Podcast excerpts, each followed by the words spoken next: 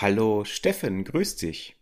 Hallo Olli, long time no speak. Wo warst du denn mal wieder die ganze Zeit? Ich war mal so richtig unterwegs. Ach. Also jetzt, jetzt wirklich. Ähm, ich war fliegen. Und zwar äh, tatsächlich Hat das was eine mit Woche deinem Beruf lang. zu tun, oder? Ja, kommt manchmal vor. Ja, okay. Aber dazu gleich mehr. Willkommen, Folge 18. Come fly with us. Schön, dass ihr auch wieder reingehört habt. Äh, reingehört habt, genau. Ich bin ein bisschen müde. Du musst entschuldigen, wenn ich dann wieder ein bisschen Mist rede. Also wie immer. Äh, Folge 18, es ist der 17. November, sehe ich. Also schon fast Weihnachten. Ja. Und ähm, genau, schön, dass wir Zeit gefunden haben, uns mal wieder zusammenzusetzen. Du bist müde, weil du auch gerade wiedergekommen bist, ne? So fast gefühlt, ne? Gefühlt ja, um ehrlich zu sein, nein, aber ich äh, habe ja relativ viel schlaflose Nächte hier, von daher, ähm, ja, wie das halt so ist. Ja, ja. Also ich beneide dich auch nicht darum, wenn dich das, äh, wenn dich das nicht stört. Ähm, mich hast du aber gerade entsetzt. Du sagst, Weihnachten ist bald. Oh, okay, gut. Hast du im Griff, ne? Sowas, oder? Ja, total. Ich empfehle mal Ich Axel Hacke verschenke Liebe Thema. und heiße Luft. ja, Nein.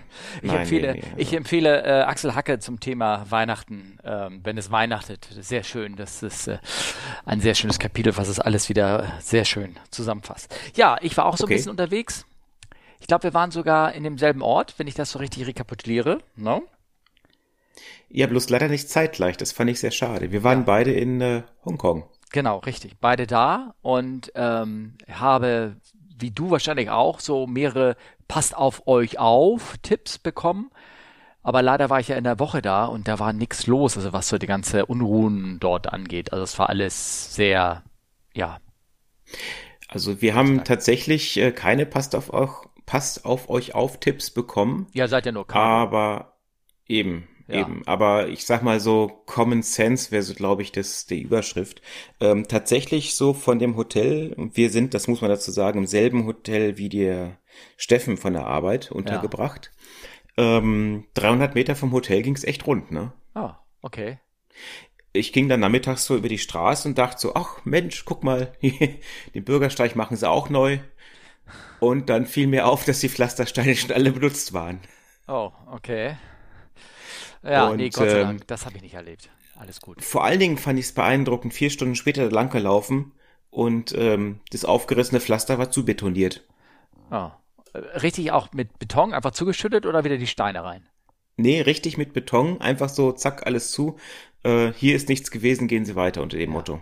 Ja, ja, das ist, das kann ich mir Aber man saß halt, ähm, die Straße war natürlich picobello gereinigt, aber an den, an den Kanten zum Bürgersteig hin sahst du halt, dass da irgendwie so, naja, ich hätte gesagt, also in Deutschland hätte ich gesagt, da hätte einer aus dem Baumarkt ein Paket Schrauben äh, versehentlich da liegen gelassen, so. Ja, okay. Ja, ja. Ähm, Hm. Ja. Ja, nö. Aber ansonsten, ähm, also es war von, von unserer Seite aus war war war nichts los, äh, Wetter war gut und äh, ist auch eine, eigentlich eine schöne Zeit dahin zu fahren vom vom Herbst her sozusagen und äh, ja wirklich schade. schade War, war, war sehr schön. Ich bin äh, den einen Abend äh, nach Lama Island gefahren mit den Kollegen. Das war sehr schön. Da kann man ausgezeichnet Fisch essen. Das wusste ich nicht. Hast du das mal gemacht? Nee, ich weiß aber. Nee, bis jetzt bin ich nicht dazu gekommen. Ähm, das war mir irgendwie immer so ein bisschen aufwendig, aber ähm, die Kollegen reden sehr, Also sehr, positiv sehr, dazu rüber. Ja, genau. Sehr nett. Vor allen Dingen das Restaurant. Also Lama Island ist schon ein Stück außerhalb, muss man dazu sagen. Und ähm, das Restaurant bietet einen kostenlosen Shuttle-Service per Boot an. Ja, ja, genau, richtig. Und dann fährt man halt dann ähm, durch einen Teil von Hongkong durch und ähm, sehr schön. Also ich hatte da auch äh, mal einen Tweet zu abgesetzt. Da musste ich echt an äh, an Blinkenlights denken ne? und dachte mir, wenn man so eine komplette Vorstadtfassade mal mit Blinkenlights ausstatten könnte und da ein bisschen was drauf darstellen, das wäre schon richtig cool, glaube ich. Äh, ja, wobei, wie gesagt, die machen das ja. Hast du mal auf der anderen Seite diesen ICC Tower gesehen? Die machen da ja so Regen und äh, gehende Männchen und Pusteblumen und alles, was man Ja, da aber so das ist so ja nur ein Gebäude. Ja, du musst ja mal richtig so eine richtig groß. Ja, aber das müsste wieder so, so grob pixelig sein. Da müsste man wahrscheinlich die Häuser nacheinander einfach so ausschalten. Weißt du, so ganze Häuser, Ja. Gebäude, so klack Ja. an, klack aus und ja, doch vielleicht irgendwann, irgendwann wird das gehackt werden und dann kann man das von außen steuern und eine SS, SMS hinschicken und seine, seine Liebesnachricht auf die Hongkonger Skyline schreiben. Das wär's doch, oder? Ah, das wäre doch so romantisch. ja. Aber ähm, nee, ansonsten ähm, zu meiner Tour. Ich war unter anderem nur in Hongkong, auch äh, ich war auch in Indien. Mhm. Und da habe ich äh, eine doch sehr lustige Geschichte erlebt, muss ich sagen. Ähm, wie ist das bei dir, Steffen, wenn du in deinem Hotelzimmer bist? Hängst du ein Do Not Disturb, also den Bitte nicht stören Schild dran? Meistens ja. Und wenn du trotzdem gestört wirst, wie, wie reagierst du dann? Ähm, äh, also meistens kommen die rein und sehen mich pennen und gehen wieder raus. Äh. Ach so. Ja, nein, also ich tatsächlich ich schließe immer von innen ab, deswegen können die nicht rein, aber sie klopfen dann so lange, bis die Tür aufgeht. Ach so, nee, ja, das ja okay, das ist natürlich quatschig. Also das äh, und du hast wie immer freundlich reagiert, ne? Oder hast dann, du dich westfälisch ja, aufgeregt? Ja, also der Westfale kann sich jetzt ja nicht so aufregen wie ich sag mal so ein Bayer oder so mit dem schönen Dialekt, aber wenn du am Schlafen bist, es klopft einer an, schmeißt dich aus dem Bett, obwohl du gesagt hast, bitte nicht stören, also unter dem Motto, was an dem Schild ist nicht zu verstehen. Ja. Kommt ein Inder äh, mit zu mir da aufs Zimmer und sagt, er müsste jetzt meinen Kühlschrank leer räumen. Oh. Den hast du rausgeschmissen mit dem Arschtritt, würde ich mal sagen, oder? Nee, der ließ sich nicht davon abbringen, weil spontan die Regierung entschieden hat, dass an dem Tag ein ähm, alkoholfreier Tag im ganzen Land ist. Ah, war wahr. Und dann sind die durch jedes Zimmer durchgetingelt und haben alle Zimmerkühlschränke komplett leer geräumt. Okay, war, waren irgendwelche Wahlen? Äh, ich weiß es ehrlich gesagt nicht. Ich vermute mal irgendwie sowas ist, ist da wohl, aber es war ganz kurzfristig. Mhm. Also die haben die Info bekommen äh, unter dem Motto, in zwei Stunden ist Alkoholverbot. Ja, ähm, also bei den Indern konkret weiß ich, da, ich hatte eigentlich nicht eine ähnliche Situation, aber ich wurde darauf hingewiesen, dass es nirgendwo jetzt Alkohol gibt, weil es war zwei Tage vor den Wahlen und die haben ein Gesetz rausgebracht, zwei Tage vor irgendwelchen Wahlen und vielleicht war da gerade die Abstimmung des lokalen Winzerbraut oder irgendwie sowas, da wo du da warst, ähm, dass sie kein Alkohol verkaufen dürfen, damit nicht Wählerstimmen mit Hilfe von Alkohol gekauft werden. Also man hat so, ich dachte nicht, dass sie so betrunken zur Wahl gehen und die falsche Partei wählen. Ja, nee, ja, aber ja, so also so in der Richtung wurde mir das erklärt. Also ich meine, immerhin haben die das Problem erkannt. Sind sie, glaube ich, meistens vielleicht schon äh, weiter als bei uns.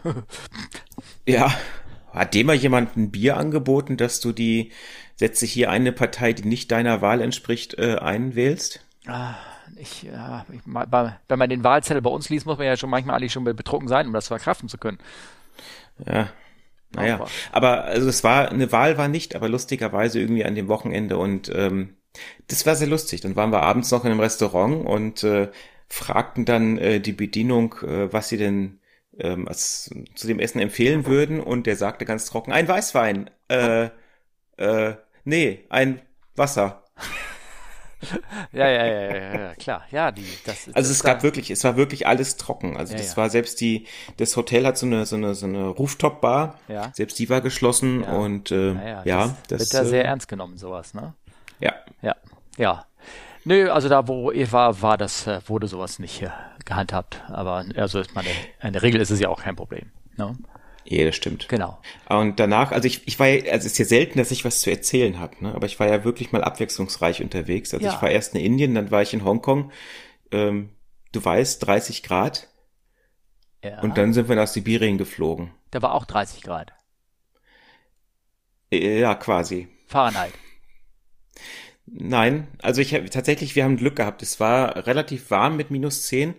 Ähm, einen Tag nach Abflug waren es wirklich minus 30 Grad da. Ach du Scheiße. Wir haben November, ne? Okay. Ja, ja. Ja, der Winter ist halt so langsam da angekommen. Ja, ja, ja. Ja, okay, ja gut, ich kann da immer mal erzählen. Ich glaube, in, in Novosibirsk hatte ich, mein Rekord war nachts in minus 43 und wir sind bei minus 36 Grad in die Sauna gegangen und dann raus in den Schnee. Das war auch sehr, sehr beeindruckend, aber das kennen wahrscheinlich die ein, der eine oder andere Finne unter uns auch. So ist es nur nicht. Ne? Haben wir finnische Mithörer? Ich glaube Ganz nicht. bestimmt. Also jeweils Leute, die aber bestimmt mal Urlaub gemacht haben dort. Ach so, ja, das mag sein. Ja. Also sollte, sollte hier ein Finne sein, gerne melden. Genau, genau, auf jeden Fall. Na, ist schön, das ist ja gut.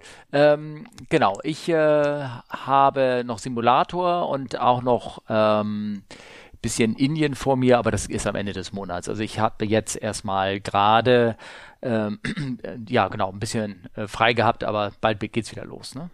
Dann können wir ja wieder neue Geschichten machen. Aber wir haben auch so ein bisschen, oder Entschuldigung, ich wollte jetzt zum Feedback kommen. Hast äh, noch, äh, du hast gesagt, end, endlich mal was zu erzählen. Ich will dich jetzt hier nicht abschneiden. Das tue ich gerade, glaube ich. Nee, das war eigentlich erstmal so. Ja. Fürs Erste. Aber Doch. fliegerisch, nichts passiert, alles gut. Wie immer. Pünktlich, alles. Ich sag mal so, Fliegen ist ja irgendwie 99 Prozent pure Langeweile und 1% schierer Wahnsinn und äh, es war einer dieser 99 Prozent Flüge. Ja, ja gut.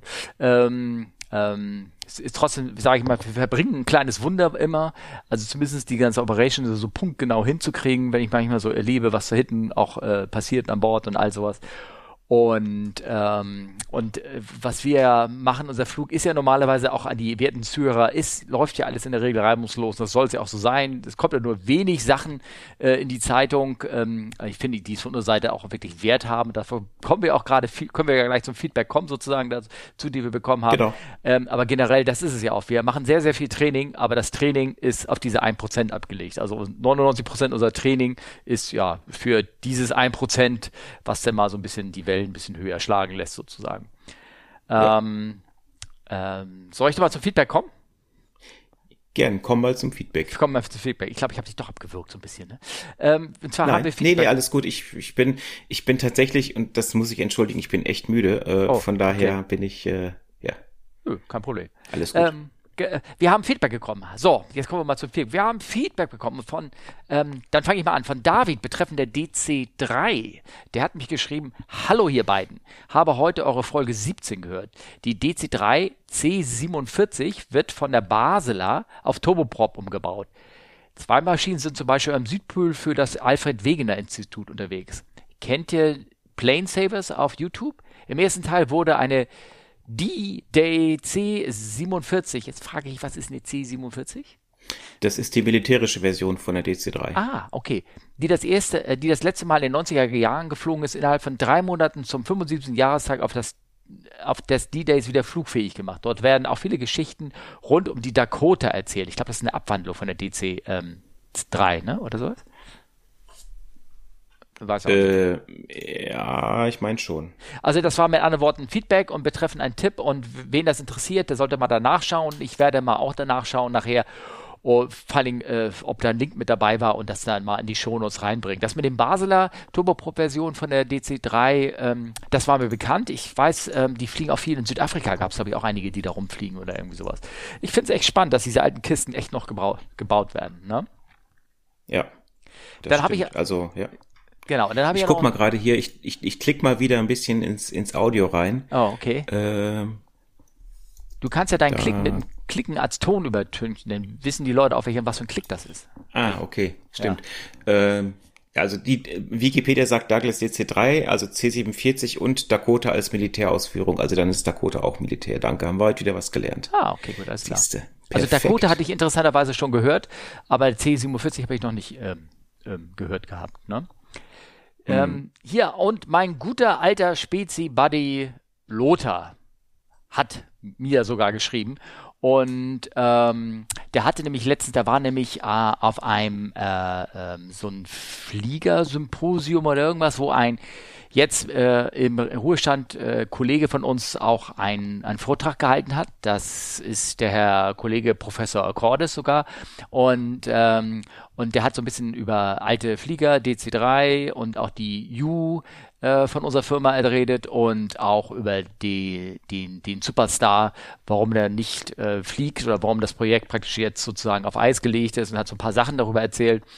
Und er hat nochmal bestätigt, das, was wir auch gesagt hatten, dass, ähm, dass diese Superstar, und das hängt ja auch, wie gesagt, auch mit der DC3 zusammen, dass sie äh, aus Gründen mangelnder Leistung bei den gegebenen Spritangeboten, nämlich dass wir nämlich nur noch eigentlich nur noch 100 LL Sprit benutzen können, nicht die 130 ja. LL, der früher äh, gebraucht wurde, also wesentlich klopffesterer Sprit für die Sternmotoren, dass die ähm, gar nicht so viel Leistung setzen können, also nicht so viel Ladedruck und damit ähm, konnte hätte die Superstar auch nur mit 40 Passagieren ähm, fliegen können. Also, also sie wäre auch wirklich in der Leistung her stark limitiert geworden.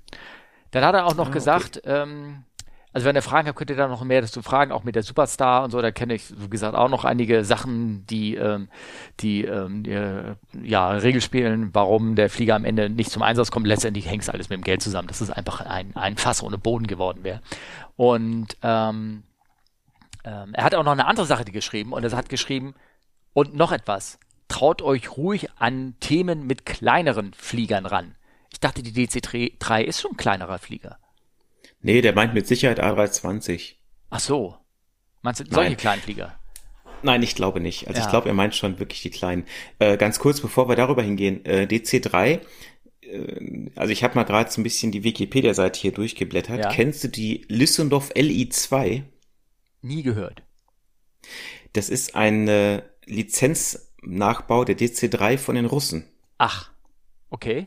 Habe ich tatsächlich schon mal gesehen in Monino, das ist bei, bei Moskau in einem Flugzeugmuseum. Mhm. Ähm, dachte ich damals, äh, wäre geklaut gewesen, hat mich mein, mein, mein Kollege, der da mit war, auch korrigiert. Nee, Lizenznachbau. Und ähm, zum Thema DC3-Einsatz, diese LI2, also Lizenzbau, wird wahrscheinlich heute noch von der nordkoreanischen Luftwaffe eingesetzt. Oh, sehr schön. Okay. Damit üben Sie jetzt Ihren, ihr, machen Sie immer Ihre, Ihre Atombombentestabwürfe, ne? Man, man, man weiß es nicht, also man hat wohl nur auf Satellitenfotos gesehen, dass die da rumstehen. Ob die jetzt noch fliegen können, weiß man nicht genau. Aber sie stehen zumindest auf dem Militärplatz noch rum. Ja, sehr schön. Also werden als Flotte geführt in der riesigen großen äh, äh, Leute, die sie da haben. Okay. Ja. Ja, also traut euch ein Themen mit kleinen Fliegerern. Also da kann ich nur sagen, Olli, du, du fliegst doch noch eher mit kleinen Flugzeugen. Da wärst du da Ja, das stimmt. Oder wir ja, fragen Lothar selber. Lothar, mit Lothar bin ich auch schon ein paar Mal geflogen, der ist immer hervorragend vorbereitet. Also eigentlich müssen wir dann eher ihn fragen. Ja, das, äh, also ja, ich fliege privat, aber ähm, ich komme da, glaube ich, an ganz viele nicht ran. Vor allen Dingen nicht äh, Klaus Cordes, den kenne ich ja auch sehr ja. gut, da der auch mal bei uns gearbeitet hat. Ja, stimmt. Und ähm, von daher, das sind Leute, die so viel Ahnung haben, dass ähm, das kann man, da kann man echt nur Hut vorziehen, muss ja, man sagen. Genau. Ähm, genau, sozusagen. Ja, Klaus Cordes, ja, genau. Ähm, äh, ja, ähm, ähm, ich glaube, das äh, können wir dann irgendwann mal anderen mal weiter besprechen. Äh, ja, hast du noch da was zu sagen zu, zu der DC3 oder irgendwas in der Art oder? Ich glaube nicht. Also ich habe mal eine in äh, auf den Bahamas gesehen. Die wurde da, das ist jetzt, muss ich überlegen, auch schon irgendwie fast zehn Jahre her, aber mhm. die wurde da noch aktiv als Frachter eingesetzt. Deswegen hatte ich das letzte Mal, äh, als wir darüber gesprochen hatten, kurz gezuckt, mhm. weil mir das Kennzeichen, weil ich dachte, das wäre dasselbe Kennzeichen von der, die da abgestürzt war, aber war es nicht. Mhm. Ähm, von daher, ähm, ja, die wird noch eingesetzt, weil ist halt einfach robust und gerade in der Turboprop-Version hat die schon ein bisschen Wumms, ne? Ja, und, äh, und anscheinend ist sie auch äh, Antarktis äh, äh, fähig, ne? Also, ja, okay. Ja. Ja, also ich meine, ich, ich, ich kenne das von den Flügen nach Sibirien. Bei minus 30 Grad kriegt man auch mit modernen Flugzeugen Probleme, ja. Also das sind dann so banale Sachen wie ähm, zum Beispiel der, der Nose Gear Strut, also das Federbein vom, vom Bugfahrwerk, ähm, das fängt bei manchen Flugzeugtypen dann an, undicht zu werden bei minus 30 Grad und dann läuft da langsam das äh, Gabelöl raus. Ne? Mhm. Okay. Hm. Also, äh, ja, also auch bei schon, Großraum meinst du, ne? Oder? Ja, ja, ja, ja. ja okay. Das ist tatsächlich bei uns so passiert, ja. Mhm. Hm. Ja, das, äh, da muss man, glaube ich, dann auch anders bauen. Da muss man die Russen fragen, wie sie das machen, ne? Ich fand es sehr beeindruckend. Ich meine, wir als Deutsche, äh, die da extra Enteisungsfahrzeuge nach Sibirien gefahren haben, also von Deutschland aus, das muss man ja. sich mal vorstellen, ja. äh, um dann, ich meine, einmal enteisen, was kostet das? Ja, 4000 Euro, schätze ich mal. Also beim großen Flieger, ja, genau. Ja, ähm, um dann halt zu enteisen, dann, dann machst du das nach deutscher Genauigkeit und deutschen Vorschriften und ne, so typisch deutsch. Ja. Und neben dir der Russe, der macht halt den Overwing-Exit auf, also die Tür über der Tragfläche, den Notausgang, geht mit dem Besen raus und fegt die Tragfläche ab, fliegt ja. dann los. Ja, ja. Es, das, ist, je nach Temperatur ist es wahrscheinlich auch sogar, ich sag mal, ich schon, ich bin mal ein bisschen blasphemisch und sage, das langt vielleicht auch, weil, weil das so trocken ist und so wenig Feuchtigkeit enthält, dass er wahrscheinlich auch gar keinen Frost mehr auf der, auf der Tragfläche irgendwie haften kann, ne? weil das alles so furztrocken das, ist. Das, ja. das ist richtig, ja. Also bei minus 30 Grad äh, enteisen wir auch nicht mehr, muss man nee. sagen. Weil nee. das ist, wie du sagtest, es bleibt nichts liegen.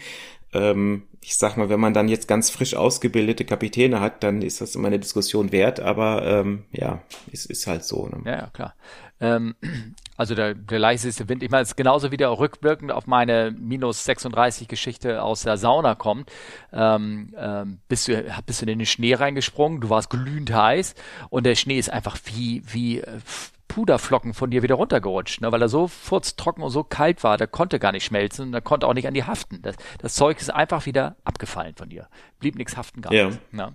Hm. Äh, obwohl du so warm warst, aber es war halt durch die Kälte war da halt nichts nichts möglich, ne, sozusagen. Da irgendwie. Also ich brauchte nicht enteist zu werden danach. Gar nichts. Ich will auch keine Fotos davon sehen, nee, nee. ehrlich gesagt. Nein, Bitte nicht in den Show Notes posten. Ach, schade, ich hatte die schon bereitgelegt. Naja, gut, denn. Ja, ja ich dachte das. das. schon. Ja, genau. Ich komme mal lieber zur Frage von Armin. Ja, Der okay. schreibt, hallo ihr beiden. Wie immer danke für einen anhalttollen Podcast. Danke, Armin. Ich habe eine Frage zum Thema Active Runway. Ich ging immer davon aus, dass die Active Runway sich ausschließlich nach dem Wind richtet und nicht kurzfristig geändert wird. Dann fiel mir jedoch auf Flightradar 24 eine interessante Situation auf. In Stuttgart war die 2.5, also die 2.5 aktiv. Startende Maschinen mussten also den langen Weg bis ganz ans östliche Flughafenende rollen. Dazwischen startete jedoch eine Delta 767 auf der Runway 07, also auf der 07, also gleich am Terminal auf die Bahn und los Richtung Atlanta. Gleich danach gingen wieder alle Starts und Landungen auf der 2.5. Was könnte der Grund dafür gewesen sein, dass der große Jet andersherum starten wollte, durfte oder musste? Ein Klassiker. Ja. Ja. Und ich glaube, er weiß es auch. Ich glaube, er möchte von uns nochmal die Antwort hören. Weil wenn, so. also das hört sich ja so an, alleine, dass der große Jet andersrum starten durfte, wollte oder musste. Ja, Ma schieß los. Meinst du nicht, dass er, dass er, dass eigentlich die Frage selber kennt, aber uns netterweise darauf hingewiesen hat nochmal? Armin? Ich weiß ich nicht. Macht also, nichts. Aber ist ja, ich, das ist eine ganz tolle Frage nämlich. Ähm, das Stichwort ist Weidacher Höhe. Wer immer schon mal in Stuttgart gewesen ist, der kennt also, also wer da in, in, der Ecke wohnt, kennt bestimmt die weitere Höhe, so ist es nicht. Äh, genauso wie wir in, in, in Hamburg die Alzer kennen, kennen vielleicht die Leute, die in Stuttgart wohnen, die weitere Höhe, aber am Flughafen ist sie nicht zu übersehen, insbesondere wenn man nämlich auf der Startbahn 2.5 steht und losstarten wollte, guckt sie einen nämlich genau an. Das ist nämlich eine, ein Höhenzug, ein Hügel, der äh, genau im Abflugbereich der Startbahn 2.5 sitzt. Der ist sogar mit drei oder vier Leuchten, wird er abends immer so mit so roten Leuchten beleuchtet und der steht der ganzen Fliegerei so ein bisschen im Weg. Das heißt, wir berechnen beim Start ja immer, dass auch äh, ein Triebwerk ausfallen kann und wir dann nicht mehr so stark steigen können. Dabei müssen wir natürlich immer über unsere Hindernisse, die uns beim Abflug sozusagen begegnen, drüber fliegen ähm, können, in der Lage sein, trotz ausgefallenen Triebwerk eine gewisse Hindernisfreiheit haben, um die ganze Sache sehr sicher zu machen. Und das bedeutet im Falle von Stuttgart, dass diese äh, Höhe sehr häufig Langstreckenfliegern oder Fliegern, die äh, sehr schwer sind, einfach im Weg sind, weil die kriegen dann ihr Gewicht, was sie gerne rausschleppen wollen, nicht auf der Startbahn 2.5 raus. Die wird aber häufig benutzt, weil das der, die, die normale Startbahn ist vom Wind her, weil der Wind meistens halt aus Westen kommt und dementsprechend man auf der Startbahn 2.5 startet.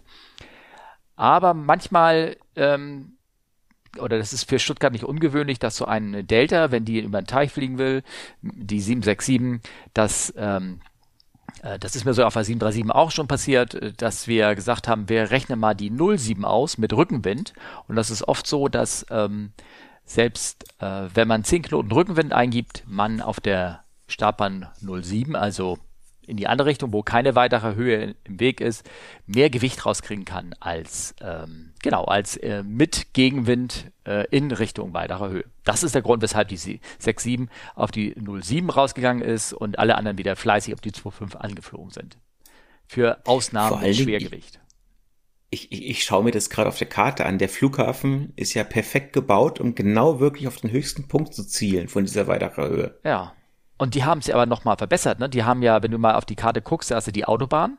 Die haben ja irgendwann mal die Runway verlängert, vor Mitte der 90er, glaube ich, oder Ende der 90er. Da haben sie extra die Runway äh Quatsch, die, die Autobahn, die dort normalerweise wie so ein gerader Schnitt entlang geht, am Flughafen so eine Bogen machen lassen, damit sie die Landebahn verlängert haben und zwar in ah. Richtung weg von der 3, äh, von der, von der weiteren Höhe. Da wurden da irgendwie 500 Meter noch dran geklebt. Ah, okay. Diese 500 Meter hätte ihn in die andere Richtung, wo die Autobahn nicht im Weg gewesen wäre, nichts genützt, weil du wirst in Richtung der weiteren Höhe dichter rangekommen. Also haben sie extra die Autobahn umgebaut, um dann ähm, diese Start- und Landebahn zu verlängern. Faszinierend. Ja, ja. faszinierend. Und trotzdem ich bin, ich bin tatsächlich mal im, ja? im Simulator das Ganze mal geflogen. Ja. Ähm, von Stuttgart aus gegen den Berg, Triebwerksausfall. Ähm, ich sag mal so, die Berechnungen passen. Man ist genau in der errechneten Höhe darüber ja. gegangen, aber das ist schon, das ist schon echt hässlich. Ja. Ja, aber äh, so ist es eigentlich immer, ne? Also wenn du da irgendwo irgendwelche Berge, Hindernisse, irgendwas hast, die Berechnung ist so, dass, ähm, dass die Berechnung passt oder dein Flugweg ist so, dass du denn da darüber kommst. Und ähm, ich meine, wenn du einen schweren Flieger hast, ist die Berechnung auch so, dass du am Ende der Startbahn 50 Fuß hast. Das ist jetzt auch nicht viel, aber so wird die, werden die Starts und Landungen jedes Mal ausgerechnet.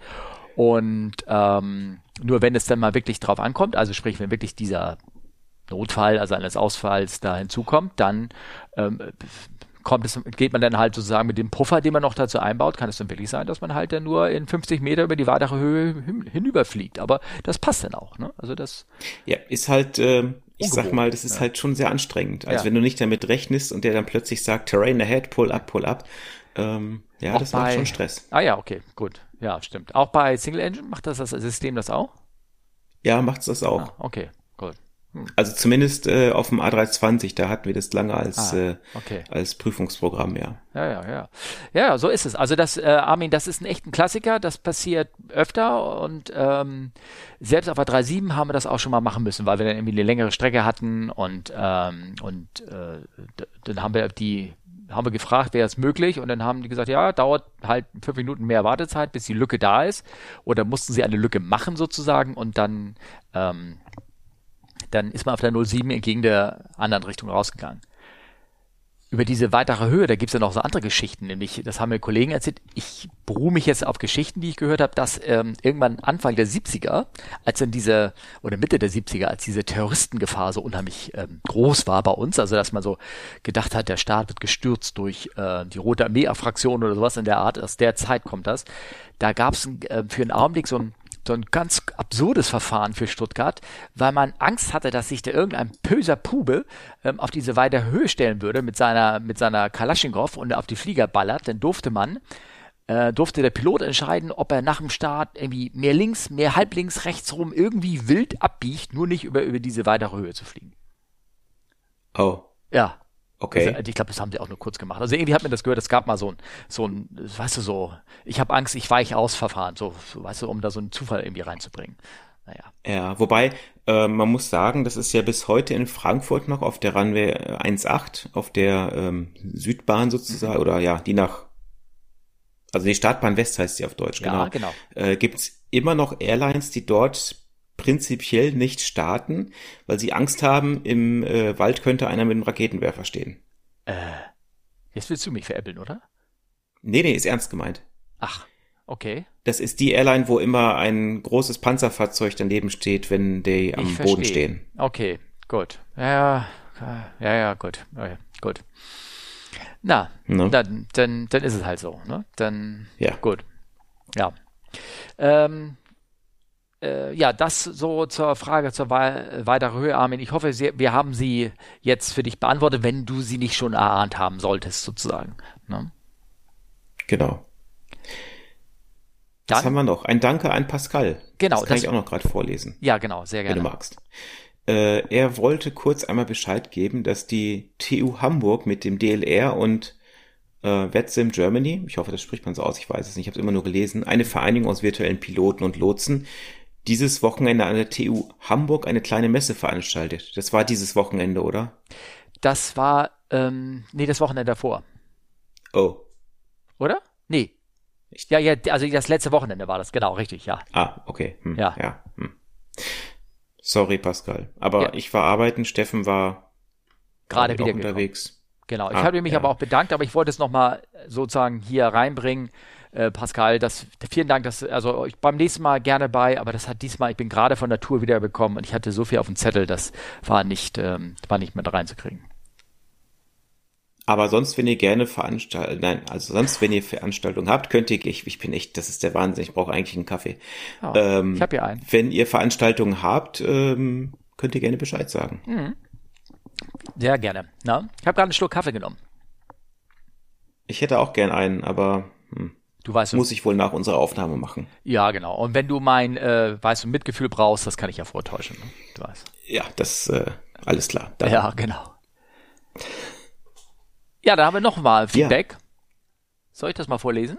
Oder willst du Mach mal. Ja, Hallo. Mach ruhig. Hallo Steffen. Na gut, das stimmt, müsste ich ja, es steht ja auch mein Name drauf. Hallo Steffen. Eben. Kön Wie bitte?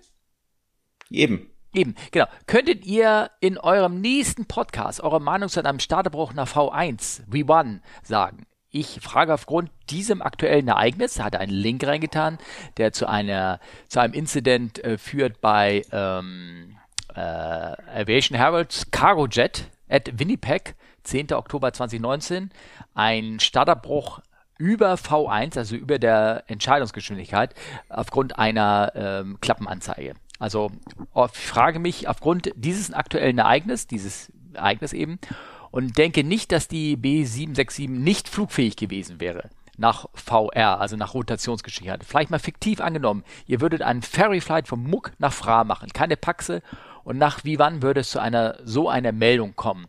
Haltet es für möglich, rein aus Instinkt den Start abzubrechen? Vielen Dank und wichtig, toller Podcast von euch. Gruß Nico. Oh, Dankeschön für das Dankeschön. Na?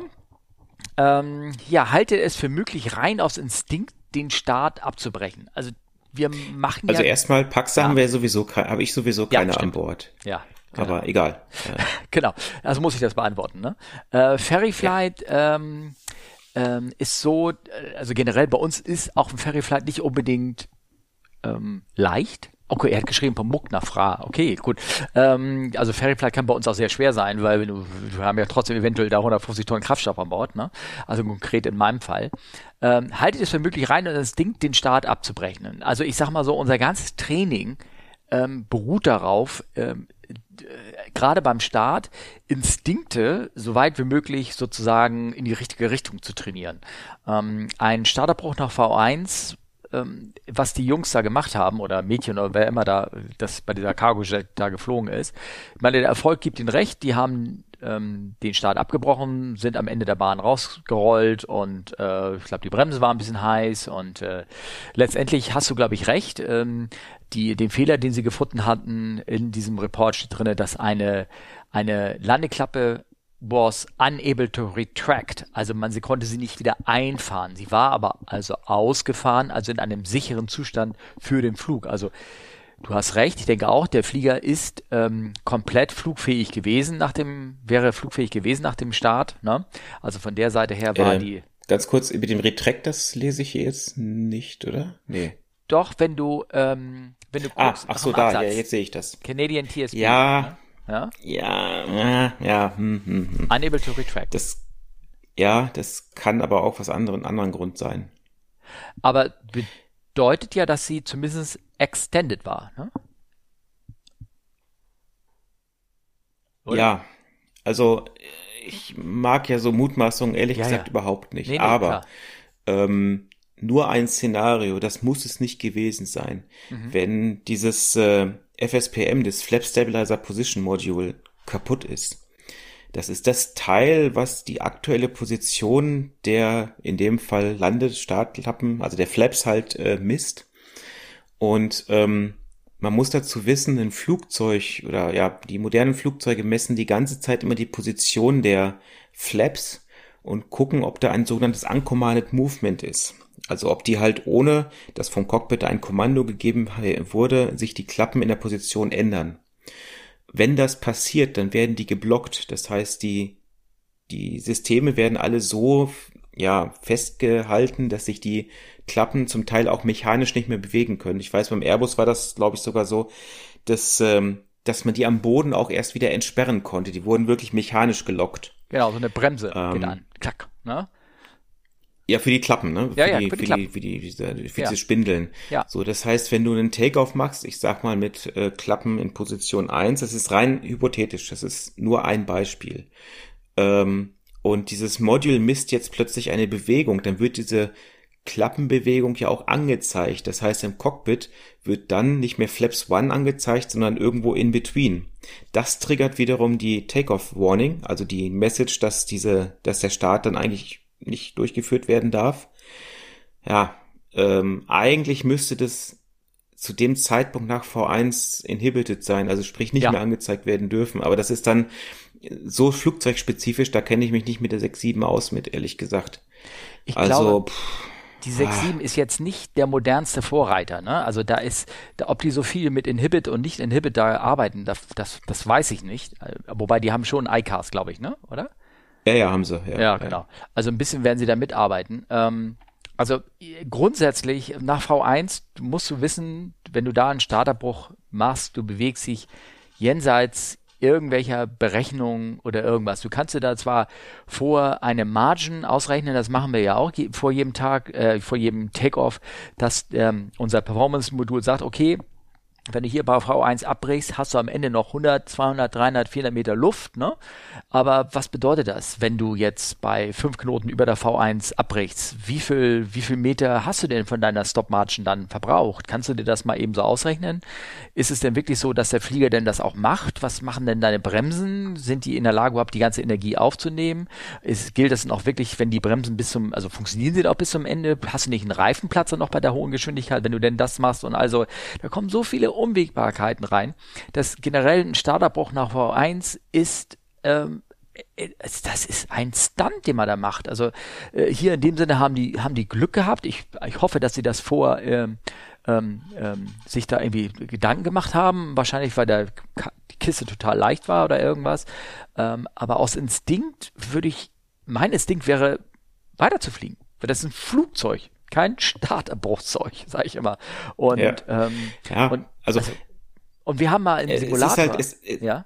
es ist, ich muss da mal einhaken, es ist halt sehr, sehr schwer. Und ich meine, ähm, was ist, wenn dein Flugzeug nicht flugfähig ist? Ähm, ja, wie stellst du das fest? Ne? Auch ganz klar. Mhm. Aber dann gehe ich lieber mit, mit 60 Knoten hinten in den Acker als mit 160. Ne? Das ähm, steht da so, das ist jetzt das Pro für den Starterbruch über V1, ne? Ja, ich will das nicht als Pro werten, ich will es zumindest als, also es ist halt nicht berechnet und normalerweise in der, in der Berufsfliegerei ist halt, oder in der kommerziellen Fliegerei ist halt alles genau berechnet, einfach aus Sicherheitsgründen, ist ja auch gut so. Und ähm, ich sag mal, im Idealfall wäre der Start so berechnet, dass man bis V1 abbrechen kann und danach genau nicht mehr. Also ein Knoten über V1 bei einem ausgereizten Start hieße so um die 80 Meter hinten im Acker bis zu 100 Meter. genau. Also das geht dann sehr, sehr schnell. Das, Ähm, und, und nochmal, das ist vorausgesetzt, dass alles so läuft, wie, wie es mal berechnet wird. Eine Sekunde Reaktionszeit, zwei Sekunden später kommen die Spoiler raus, drei Sekunden später hast du die Schubverkehr selected und all sowas. Und das ist immer die Frage, machst du das? Ist, das ist ja ein rein manueller Vorgang, der da ist. Ne? Wie schnell bist du wirklich? ja. Ja. Und ähm, also mein, mein Manual, ich weiß, es gibt diese Sachen hier mit äh, äh, ein, äh, ein Abbruch über V1 only justified by unable to fly oder unsafe to fly. Ne? Das gibt so die Regeln, warten, wenn ich über V1 noch abbrechen kann. Das, ich glaube, das stand bei der 3.7 auch drin. Nur 3.7 ist ein kleines Flugzeug, was auf vier Kilometer Bahn oft eingesetzt wird. Also für mein Schiff ist eindeutig a takeoff, a warning, anything, whatever after we run a takeoff must be continued. Also da, das ist so eindeutig auch reingeschrieben, da gibt es diese eventuellen Regelungen gar nicht mehr. Weil, also bis dahin sind alle Warnungen, wenn dann keine Warnung ist, dann ist irgendwas nachträglich passiert, dann hast du denn, dann ist irgendwas, eine, eine grande Katastrophe passiert, wo du wahrscheinlich auch gar, sowieso gar nichts mehr machen kannst. Ne? Flugzeug. Das ist halt der Punkt. Also Ja. ich, ich denke da gerade so an den äh, Unfall von der Concorde. Ne? Ja, das ist ja auch, Ja. Ähm, hätten sie es mitbekommen. Das Problem ist, hätte, hätte. Also so am, am Tisch lässt man, kann man so unglaublich leicht darüber reden, wenn Mhm. man selber da vorne sitzt und in dieser, dieser Situation kurzfristig eine Entscheidung treffen muss. Das ist fast unmöglich. Also das Ja. geht so schnell alles. Ähm, von daher, ja, also das ist, ähm, die haben, wie du schon sagtest, Steffen, die haben einfach Glück gehabt.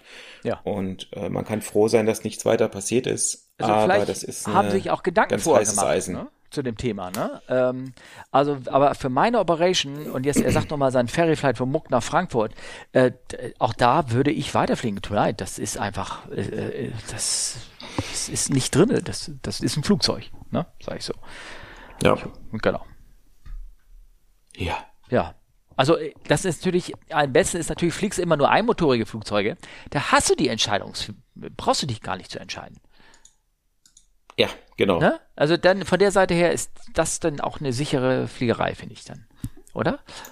Kannst nichts Fehler entscheiden. Genau. Ja.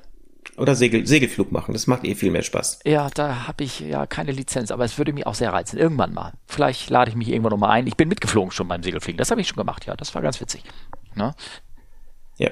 Ja, ich habe mit äh, 15 habe ich angefangen mit Segelflug damals, deswegen. Ja. Ich weiß, ich müsste mal ähm, hier Sonomann auch mal überreden, dass er das machte. Der könnte es mich auch schon, der ist alt genug. Aber ich glaube nicht, dass er Lust drauf hat. Schauen wir mal. Im Winter ist sowieso schlecht, ne?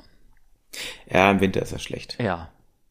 Ähm, ich habe hier noch ähm, alte Themen, Neuigkeiten aus der Luftfahrt. Ähm, wobei das überhaupt, ich habe da so zwei, drei Themen irgendwie rausgesucht, die sind überhaupt nicht neu. Ich weiß nicht, wollen wir darüber noch mal einmal so ganz kurz reden? Irgendwie irgendwas? Und zwar geht es einfach nur über die Dekompressionsgeschichte, da hast du dir die angeguckt?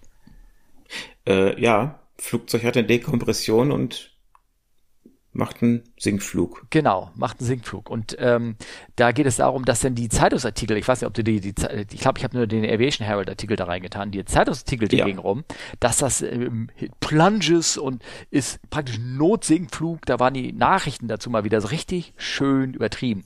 Das ist also ein absoluter Sturzflug war und alle um ihr Leben geschrien hatten, als sie praktisch wie ein Stein aus dem Himmel runtergefallen sind auf die Höhe und, und überhaupt. Und Leute haben an, an Gott gebetet, als es passiert ist. Und ähm, äh, hast du dir mal die genau die Sinkraten und all sowas mal angeguckt bei so einem Flug, wenn das so passiert?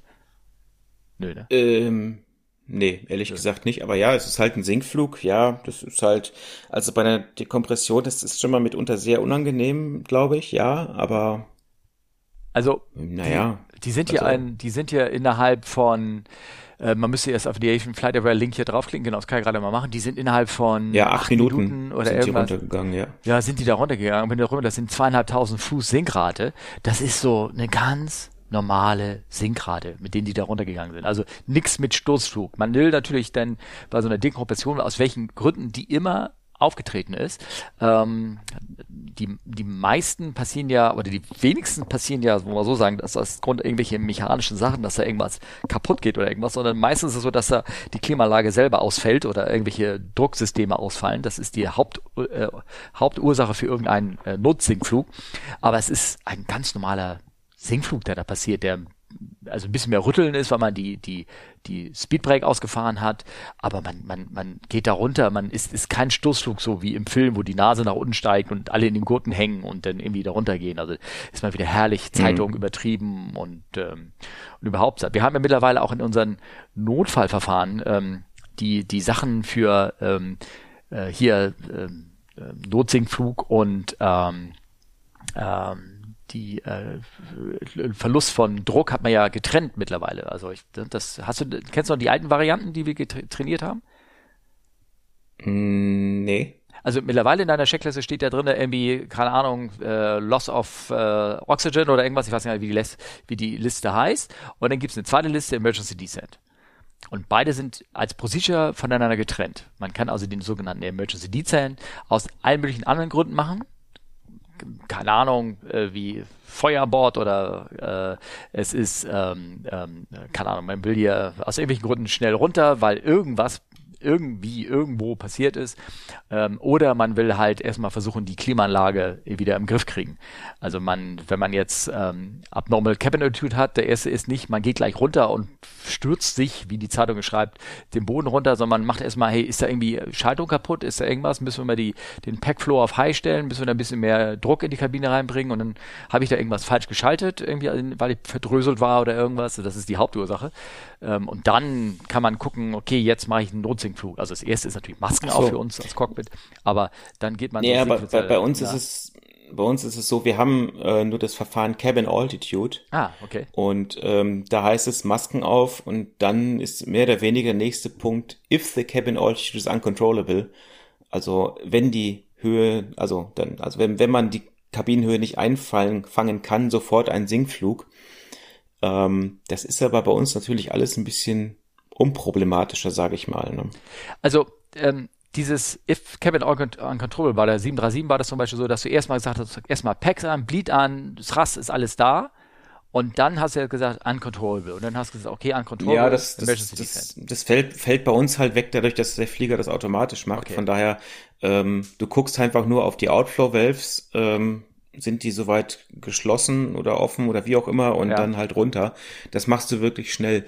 Ähm, der Vorteil bei einem Frachter ist halt, ähm, naja, es ist mit den Masken, Sauerstoffmasken im Cockpit kannst du es halt lange auch in Flight Level 250 aushalten. Ne? Naja, klar, logisch. Ähm, und äh, dazu kommt, ich meine, äh, Küken, die sind schon bei einem schnellen Sinkflug, äh, Kaputt. die halten das nicht aus. Ja. Und äh, Pferde, weiß ich gar nicht, aber das wäre auch nicht so toll für die. Von daher ist da jetzt nicht so die Notwendigkeit, sage ich mal. Ja, ja, okay. Und ist auch selten, dass wir Tiere dabei haben. Von daher, das ist, das ist eigentlich egal. Wir haben aber stattdessen noch ein Expedited Descent for Freighter Aircraft Verfahren. Ach, das ist aber kein normales Verfahren. Also so, oder additional, nicht kein abnormal. Äh, ist ein Supplementary, ah, aber okay. ähm, das ist dafür gedacht, wenn du zum Beispiel ein Feuer hast und jetzt nicht direkt am Flughafen bist, dann willst du ja möglichst lange noch in Flugfläche 250 ungefähr fliegen. Wegen schnell. Weil da hast du auch die höchste, höchste Geschwindigkeit. Ja. Und ähm, du kannst bei uns das äh, Main Deck drucklos machen. Das heißt, ähm, du hast dann den Druck der Außenluft da drin. Mhm. Und das hemmt natürlich so ein bisschen die Flammen, hoffentlich zumindest. Ja, okay. Und dann gibt's halt ein Verfahren, wo du mit deiner maximalsten Geschwindigkeit, also VMO minus 5, an den Flughafen ranfliegst.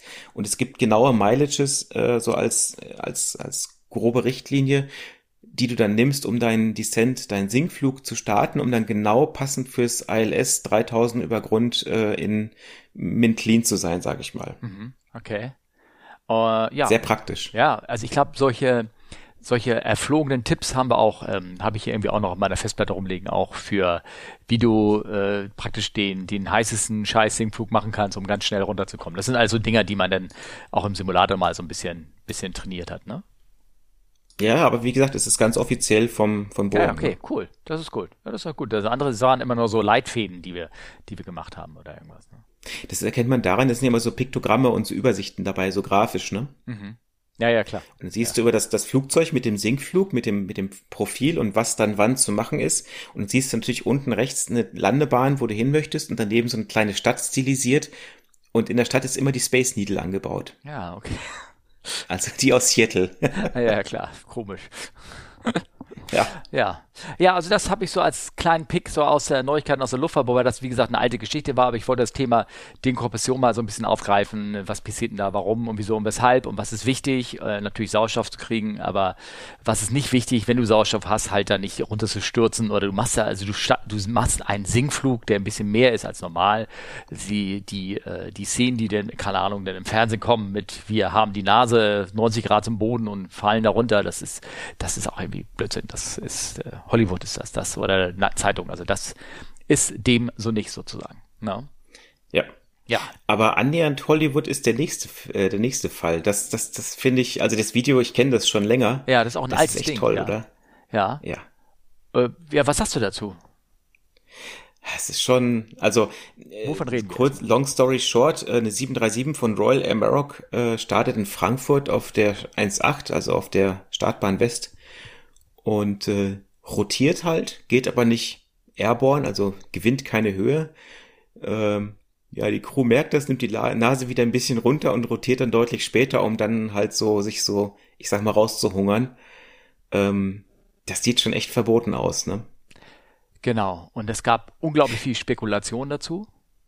Das Beste ist eigentlich, dass offiziell dann von Royal Amarok äh, ein Statement per Twitter ich kenne einen Präsidenten, der hat auch immer so ja. fundierte Tweets raus, ja. äh, geschrieben hat, ja, das wäre also eine Falschinformation, dass da irgendwas schiefgelaufen wäre. Wir möchten klarstellen, dass äh, Frankfurt Tower äh, dem Kapitän vorher gesagt haben, der wären Wake Turbulences, also Wirbelschleppen, äh, wegen eines landenden A330. Und deswegen musste er ein Manöver fliegen, um zu einer adäquaten, sicheren Takeoff-Speed zu beschleunigen. Ähm, vielleicht ist es aber auch nur ungewöhnlich oder unglücklich getwittert sozusagen. Vielleicht hatte er wirklich ich, die Wake im, ähm, im, äh, im, im Startvorgang da. Wäre das auch eine Möglichkeit? Ich glaube, nein. Wenn oh. du dir mal das Runway-Layout anschaust, wirst du sehen, dass du never ever äh, Airborne gehst, während du noch die Bahnen kreuzt.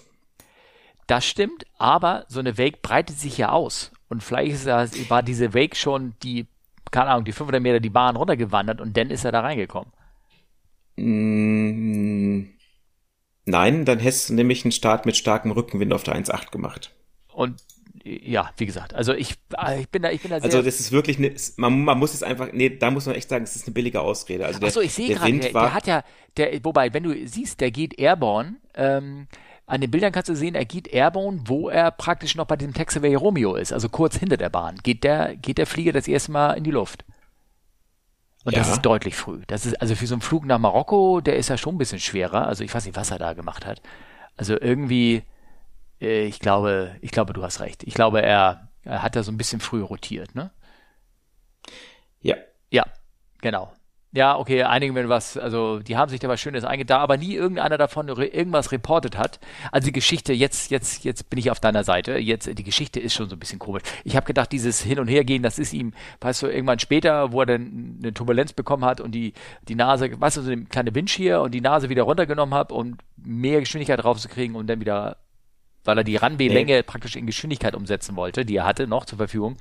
Ähm, äh, weil er dann gesagt hat, äh, nehme ich die Nase runter und dann gehe ich da raus. Das ist auch ein bisschen merkwürdig. Also, ja. Ja, also aber das ist schon ja, spannend Video. anzusehen. Also ich glaube, die Gäste, die da drin gesessen haben, die müssen die haben nichts gemerkt. Auch sich ja ganz komisch gefühlt ja, ja, haben. Genau. Also naja. ich fand das mal so als, als interessante Geschichte, was es denn so alles gibt. Aber wie gesagt, die Geschichte ist alt, die ist von 2016 und es gibt darüber keinen Report, weil sich keiner darüber beschwert hat und es war nichts Meldepflichtiges sozusagen und äh, äh, ja, genau. Also es gibt ja immer so, so Geschichten irgendwie auch. Die, die kurioseste Geschichte, habe ich die, habe ich die schon mal erzählt mit dem, ähm, mit dem Frachter, der da starten wurde und mit dem das, glaube ich, und der 340er, der einen Reifen verloren hat?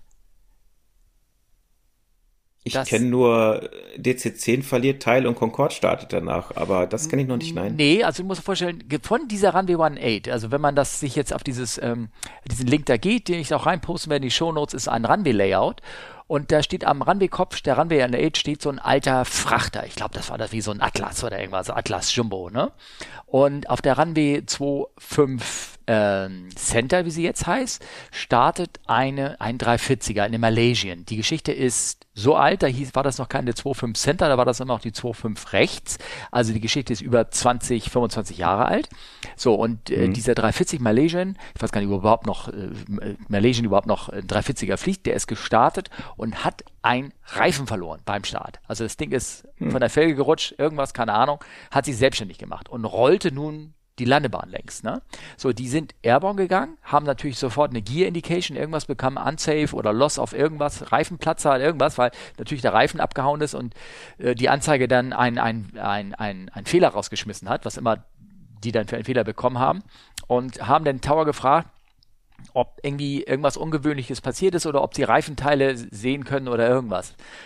Und der Tower guckt, guckt und was macht der Tower natürlich? Fragt den Atlas Jumbo, der da auf der Runway 8 gestanden hat und gewartet hat, bis diese Malaysian gestartet ist. Ähm, ähm, weil, also aufgrund der Konstellation kriegt der nur die Startfreigabe, wenn der andere Flieger über ihn weggeflogen ist oder kein, keine Bedrohung mehr darstellt. Ist die, ist der Atlas schon, der haben sie gefragt, äh, ist, did you notice any unusual thing, äh, irgendwas? Und die saßen in ihrem Cockpit und haben in der Tat diesen Reifen vorbeifahren sehen, ne? So boom, boom, rollte da vorbei. Mhm. Und ich glaube, die Geschichte habe ich schon erzählt. Ist egal. Auf jeden Fall, die, ähm, erzähle ich sie halt nochmal. Und die wussten genau, wenn sie jetzt irgendwas reporten, Reifenteile, ja, und sowas, dann wird bei denen erstmal die Runway inspiziert, aber die haben ja nur den Reifen gesehen und so ist ja nichts passiert, ne? also nichts für uns. Und die haben gesagt, negative, ne? Die alten, alten Typen da drin. Und dann haben sie ihre Startfreigabe, sind gestartet und dann kaum waren sie in Luft und dann sagen, oh, uh, by the way, we did saw a wheel passing by. Ach ja. Ja, die ja, Jungs von der Fracht, schön. das sind noch echte Kerle, sag ich dir, ne? Das sind. Ja. Kannst du das bestätigen? Äh, manchmal, Ja. manchmal auch nicht. Aber hey, die Zeiten ändern sich. Ja. Hast du denn noch eine kleine Geschichte? Ich hab, äh, ich hab mir, ähm, hast du, äh, ke- kennst du ungewöhnliche Callsigns? Also Rufzeichen, wie das auf Neudeutsch heißt. Äh, eine Menge, aber ähm, fang Also- mal an. Also eins der schönsten, wo ich mich wirklich toll erinnern kann, war Holsten. Als es die Holstenbrauerei hatte noch ein eigenes, äh, hat ein eigenes Flugzeug gehabt. Damals, als die Brauerei noch gut ging. Ich glaube, mittlerweile gehört die ja irgendeinem anderen, wurde geschluckt.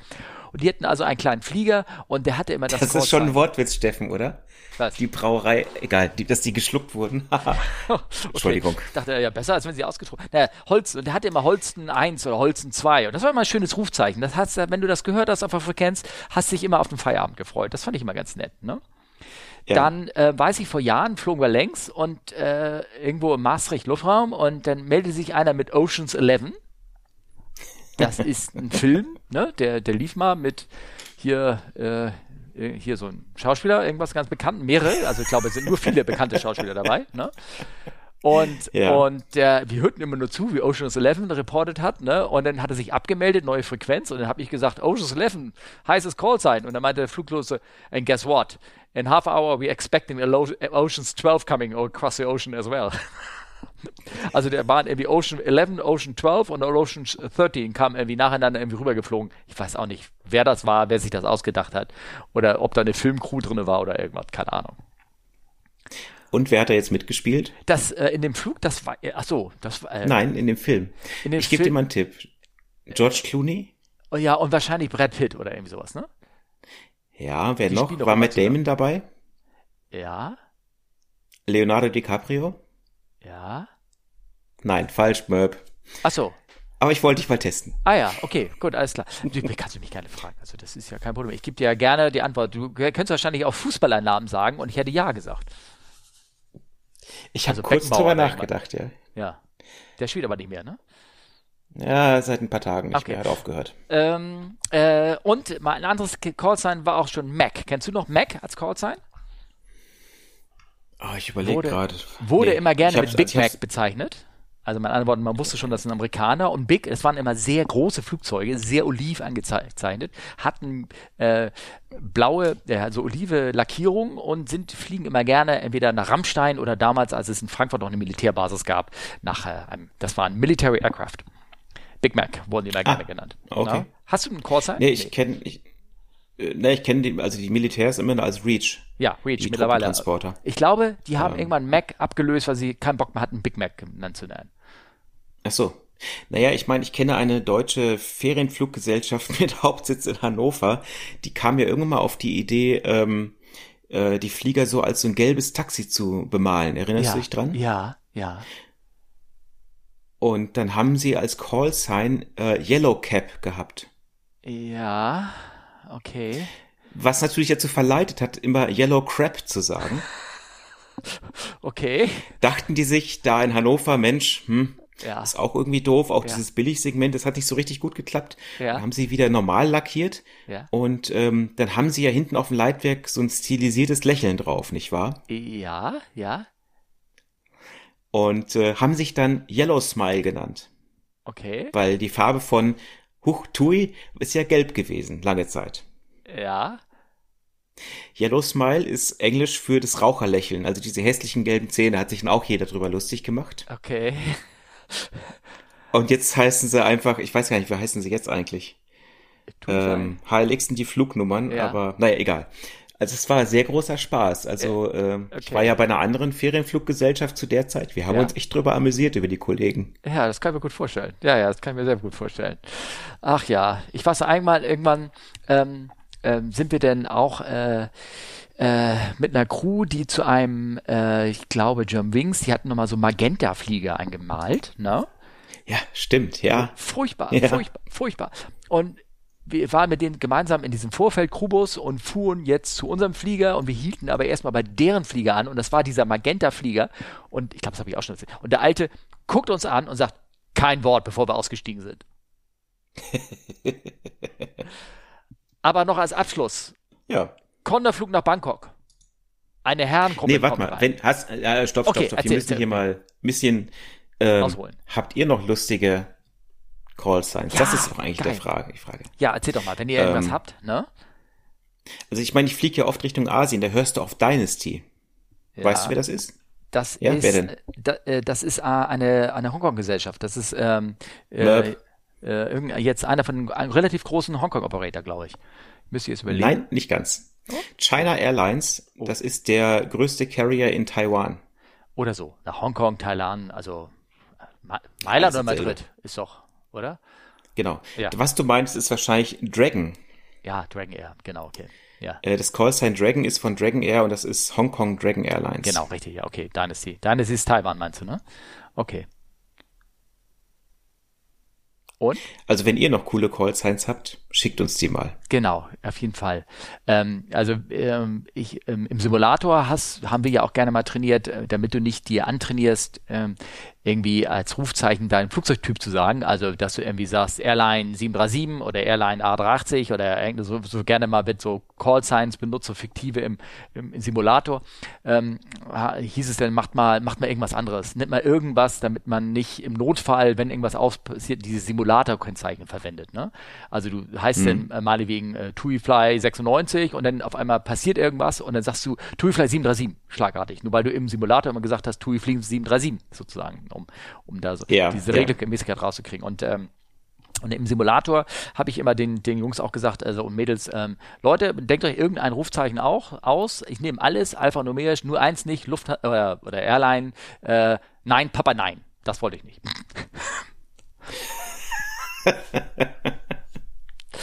Sehr schön. Ähm, sehr schön. Okay, wir haben, ich habe noch die Geschichte aus dem Condorflug nach Bangkok. Das hat mir eine Ko- Kollegin hinten erzählt. Kam eine Herrentruppe rein. Na? Komplett in Winter- und Skiklamotten bekleidet. Also ganz warm, ne? Stiegen ein, se se setzten sich dahin und äh, flogen also nach Bangkok, ne? Und dann geht eine Kollegin hin und sagt zu denen, sag mal, ähm, Sie sind ja so warm angezogen. Ja.